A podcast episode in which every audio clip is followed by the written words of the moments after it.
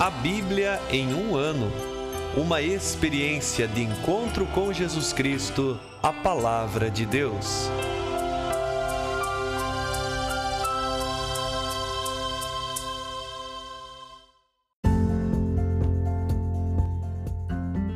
No plano de leitura do podcast A Bíblia em um ano, passaremos a partir do dia 14 para uma nova etapa no contexto cronológico, chamada Aliança com Abraão e Promessa aos Patriarcas, pois adentraremos o capítulo 12 do livro do Gênesis.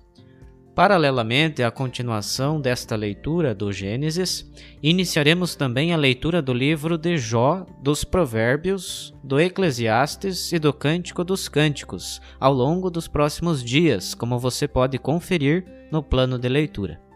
Esses livros pertencem todos à tradição sapiencial da Bíblia. E para compreender melhor o que isso significa e como podemos aproveitar melhor a leitura desses livros dentro do contexto da Bíblia toda, contamos novamente com a presença do Padre Antônio Ivan de Campos, aqui da Diocese de Ponta Grossa, para uma introdução. Olá, Padre Ivan, é uma alegria estar com o senhor novamente aqui. Então, fizemos uma parte, né, já tivemos o prazer de escutar um primeiro momento desta leitura contínua e temática também. Estamos de volta para mais uma introdução. Disponham da gente. Obrigado, Padre, por estar conosco mais uma vez. E agora abordando então um pouco do livro de Jó, o que nós podemos ter como referência né, em termos do contexto da sua composição e também qual é a principal mensagem ou sentido cristão que nós podemos tomar deste livro? Então, em primeiro lugar, situando né, na Bíblia hebraica, na tradição dos pais, a literatura sapiencial vem como uma, um comentário à lei. Tudo aquilo que nós falamos dos primeiros livros, Pentateuco, mas sobretudo Gênesis, que estamos lendo, nós encontraremos eco na literatura sapiencial. É o modo de viver a lei de Deus, já passada pela tradição dos pais. E o livro de Jó eh, não foge a essa expectativa ou essa perspectiva de uma vida é, fiel a Deus, sobretudo no cumprimento da sua aliança, no cumprimento de sua lei. Muito embora o livro de Jó não tenha uma cronologia certa, né? o livro de Jó é, sobretudo, uma tradição que ecoa por todo o tempo da vida de Israel, recolhendo algumas histórias ou recolhendo alguns textos mais antigos e depois compondo de acordo com as novas necessidades, com os novos desafios de viver e viver a lei de Deus. Livro de Jó, o que nós conhecemos, geralmente nós conhecemos o início e o fim, naquela parte narrativa. Não sei se nós não temos muito tempo de ler, ou quem sabe até nos falta um pouco de coragem porque a parte poética do livro, o poema, que está ali entre essas partes narrativas, entre o capítulo 3 até o 42, é verdadeiro desafio sobre as grandes questões da vida, mas tocam mesmo o próprio sentido de viver cultuando a Deus, viver na fidelidade de Deus. Nós pensamos logo quem lê um pouquinho mais, um primeiro aspecto do livro de Jó, que é uma grande resposta a uma teologia instaurada, aquela teologia que vem representada pelos amigos de Jó, ele faz Bildad, Sofar, no seu discurso, seus diálogos com Jó, que é a respeito, a respeito da retribuição. Né? Aquela ideia teológica assim, que Deus pune os malvados e premia os bons. Qual é a extensão desta doutrina? até que ponto isso é verdade. Jó ou então os sábios de Israel conferem na realidade, mas por que o ímpio prospera e o piedoso sofre? Será que apraz a Deus realmente castigar aquele, aqueles que ele ama? Qual é o sentido de uma religião então assim estabelecida? Essa questão está em pauta, mas é, é somente falta, somente uma parte da questão. Talvez Jó se estenda mais à questão de que da defesa de Deus, né? ou seja, quem é Deus, como é Deus, e os seus fiéis que se empenham a defendê-lo no difícil paradoxo da vida. Então, Jó, sobretudo, trata disso também. Defesa de Deus inútil. A religião é insuficiente para as questões do homem. Deus, afinal de contas, permanece livre de toda e qualquer formulação humana, mesmo aquela religiosa, com todo com toda a boa vontade que ela possa impor. Depois é, nós também tiramos uma implicação, porque sempre o Antigo Testamento, a bela literatura do Antigo Testamento, as grandes tradições, elas é, servem de pano de fundo para compreender a mensagem sempre nova de Jesus Cristo e a sua obra, sobretudo sua morte e ressurreição. E o sentido cristão, portanto, recava em Jó uma antecipação do seu anúncio. A vitória não baseada em troca cultual entre o céu e a terra. Eu ofereço alguma coisa a Deus e Deus intervém com sua graça, com sua ajuda, mas, sobretudo, o sentido cristão está no paradoxo de uma morte que produz a vida. Talvez a resposta a Jó, no sentido cristão, seria aquela, aquele ditame de Jesus: se o grão de trigo não cai na terra e não morre, não produz fruto. Os amigos de Jó traziam a certeza da religião. Né? Aqui nós trazemos a certeza que em Cristo nós alcançamos tudo aquilo que sonhávamos, se cumpriram as promessas aos nossos pais. Jó, ele ousa ser sábio com os sábios de Israel, mas abusa um pouco. Ele traz um único tema, enquanto a sabedoria ela recava várias receitas para a vida em forma de diálogo, mas esses diálogos se estendem como verdadeiros discursos, podíamos dizer teológicos, sim, mas que têm a base a existência humana. Narração de um antigo homem, dizíamos Jó pertence a todas a, a uma cronologia bastante estendida, a todas as culturas, a todos os povos. Quem sabe nem seja israelita, parece-me que haveria de se encontrar um personagem na vizinhança de Israel, talvez até mesmo naquela vizinhança estranha, ou seja, Edom, ao sul, a parte oriental, aqueles que Israel é, encontra como parentes, mas não dos nossos. Este estranho homem serve a propor a Israel uma reflexão sobre a sua própria vida. Esta narração de um antigo homem oriental cultivou a imaginação de um poeta judeu, talvez do século VI, que, à vista do destino trágico do seu povo e por causa do próprio sofrimento, pôs as grandes questões existenciais. Qual o sentido da vida humana? Religião e moralidade garantem a felicidade? O que Deus quer do homem, afinal? E percebemos então nesse sentido né, existencial também é, toda a ideia desses livros sapienciais.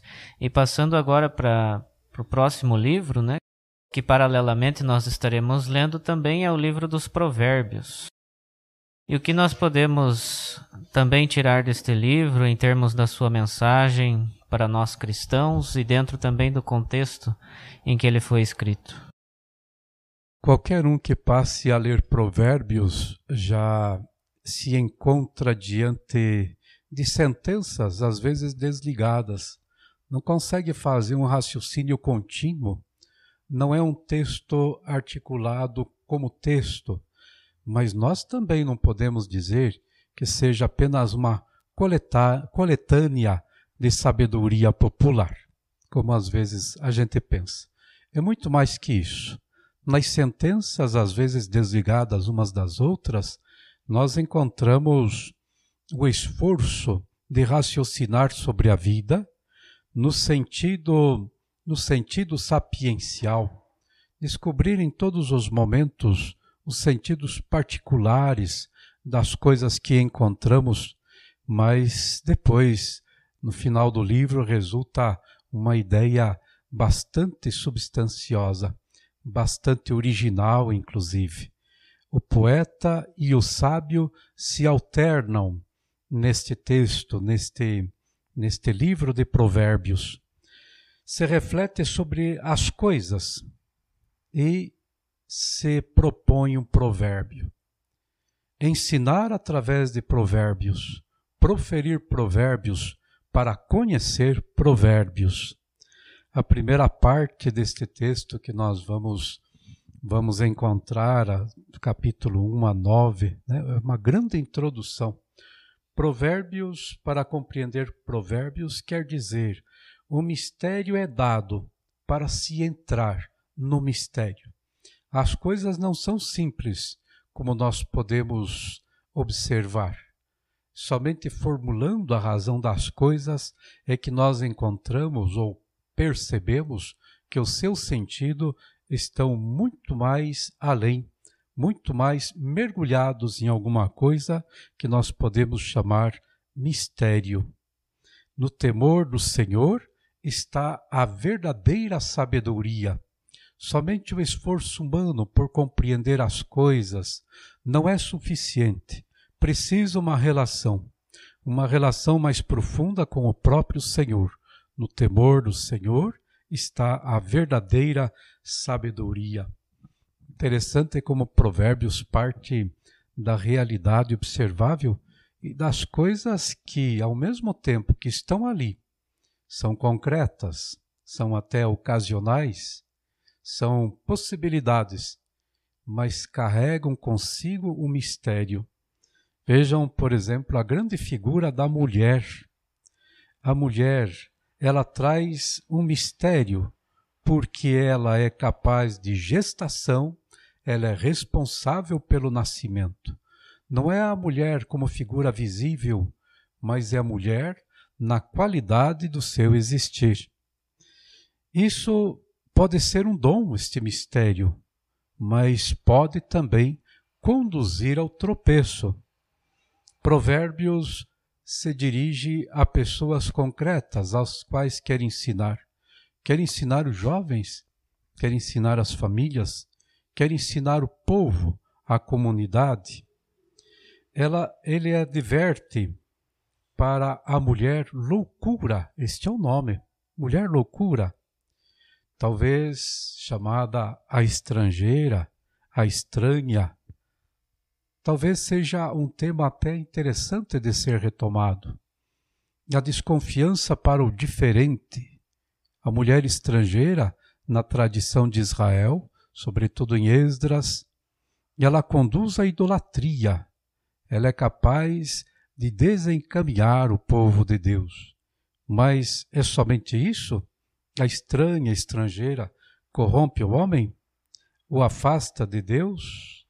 Arrebata a juventude? Então, Provérbios também coloca: é, mas a mulher também é sabedoria.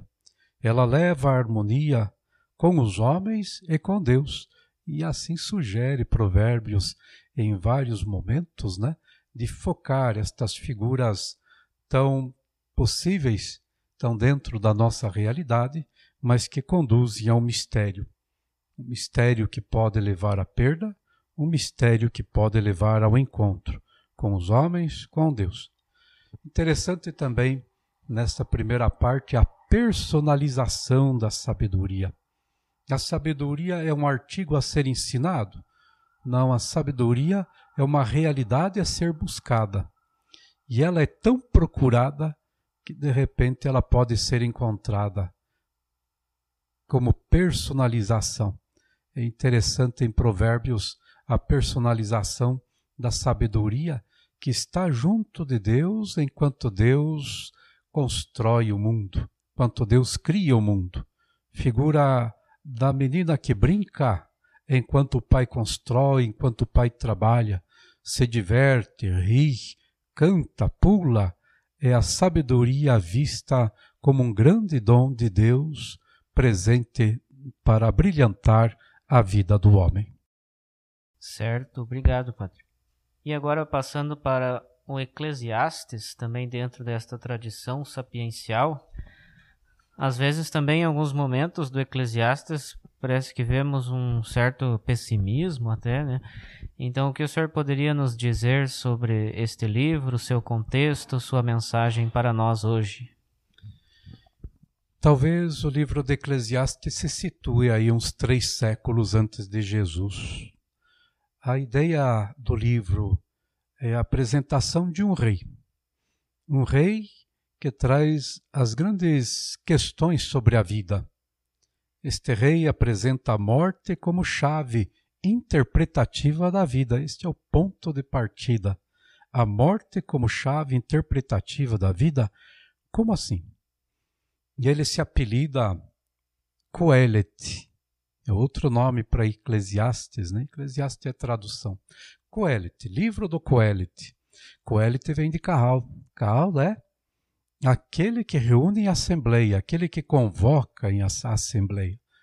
Então aqui parece-me que nós estamos com alguém responsável de culto da liturgia de Israel, convocação para assembleia, sim, para louvar a Deus, para rezar. Mas qual o sentido de tudo isso? Qual o sentido até mesmo do culto na vida humana? Coelho te convoca para a assembleia e faz o seu povo escutar o quê? Insere também a figura de Salomão. É a grande tradição sapiencial, grande tradição sapiencial do povo de Deus. Se insere, portanto, na tradição sapiencial mas não para dar-lhe uma continuidade, para colocá-la em crise. O tema, portanto, que nós podemos recavar da leitura do livro de Eclesiastes. Um rei se diz experiente em tudo. Ele já viu tudo o que existe debaixo do sol ou debaixo do céu. Ele já vivenciou profundamente. Quem sabe este é o sentido da figura de Salomão alguém a que tudo é possível. Salomão já teve tudo: suas riquezas, suas viagens, seu poder, suas mulheres. Tudo lhe é possível. E ele depois se depara com o não senso de tudo isso, a falta de sentido de tudo isso. Nada vale nada. Tudo é vaidade. Vaidade uma palavrinha talvez até ingrata para dizer assim, o vazio das coisas. A palavrinha hebraica nós compreendemos, né? Lembram uma história de dois irmãos, Caim e Abel? Ebel, isto é vaidade. Ebel é um sopro, um suspiro, como aquela vida promissora dos primeiros pais se esvai com a violência do irmão. Abel, tudo é Evel, vaidade das vaidades, tudo é um sopro, tudo é inconsistente, tudo é marcado pela inconsistência de um suspiro. Será que Coelho não está dizendo só em Deus está a consistência? Só Deus é estável, é forte, é grande, eterno? E as bênçãos de Deus, a bênção de Abraão, sobre a qual repousa repousa tanta experiência de igrejas, e a alegria, a riqueza, a beleza, não são essas bênçãos de Deus? Diz o nosso Coelet, também isto é vaidade. Mesmo amargo em seus termos, Coelite tem suas perspectivas, traz suas possibilidades, traz a fecundidade, sinais do homem abençoado por Deus. Mas novamente ele se pergunta: mas tudo isso tem sentido? Então nós encontramos lá pelo capítulo 9 a morte em vida. Viver é morrer. Por mais que tenhamos ou por mais que não tenhamos, por mais que sejamos justos ou diante de Deus injustos, todos conhecemos a morte. Os discursos consoladores, a sabedoria, a justiça, valem somente enquanto se vive, e viver é começar a morrer. A morte devora a vida do homem. E então nós vamos fazer uma leitura para ainda nos aprofundarmos mais no pessimismo? É o jeito do nosso Coelho abrir espaço para o mistério de Deus. Se ele coloca o problema da morte, não, não está tudo ali. Ali há algo não compreendido, fugaz, que não se pode banalizar. Nossos tempos vividos hoje em plena pandemia, que nos aproxima tanto da morte, nos faz perceber a morte não mais como uma possibilidade futura, mas como uma realidade presente. Quem sabe Coelet nos ajude a perceber a morte, sim, é terrível, é ponto final, mas ela traz dentro de si um mistério. E esse mistério fala não só da possibilidade, mas da realidade de Deus.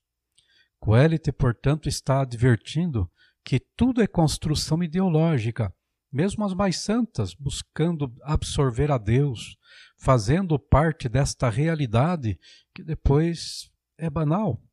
E Ele, Deus, não é reduzível à morte. O que dá sentido à vida é que o julgamento final cabe a Deus. Só Ele pode mostrar o que de fato tem valor. O que deve mudar para que a vida tenha um sentido?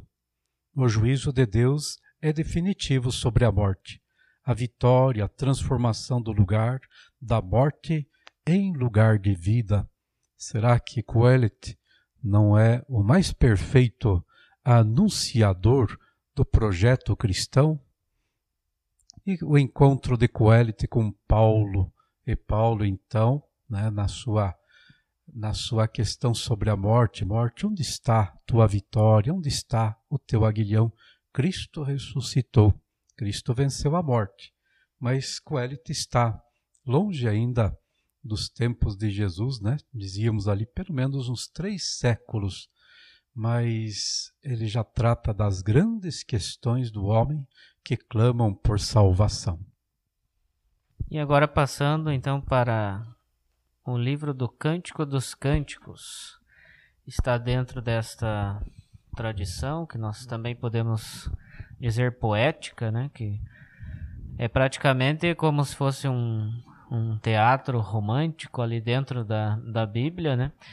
E nós sabemos também que já os, os judeus tinham uma interpretação alegórica assim para este para este livro, mas o que ele pode trazer para nós cristãos, né? Qual a perspectiva e por que afinal este livro está na Bíblia, né? Às vezes umas pessoas podem se perguntar, né? Um, um livro assim parece um romance e que às vezes não se consegue entender o seu sentido. Então, o que tem mais profundo ali naquele livro para nós?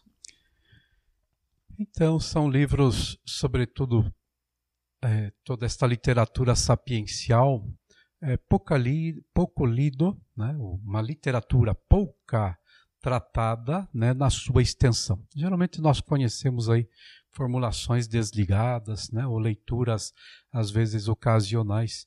Precisa ler para compreender toda esta este momento né, de leitura é, de uma literatura bastante provocativa né, a respeito da vida, a respeito dos valores mais profundos.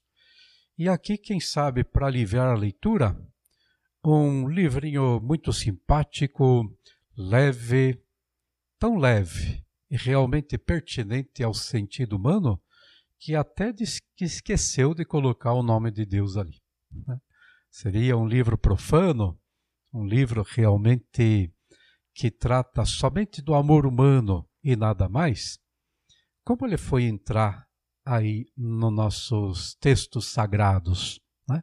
Qual a ideia de fundo? É, Israel, ao ler, constata, está ali, quem é que colocou? Como foi parar ali?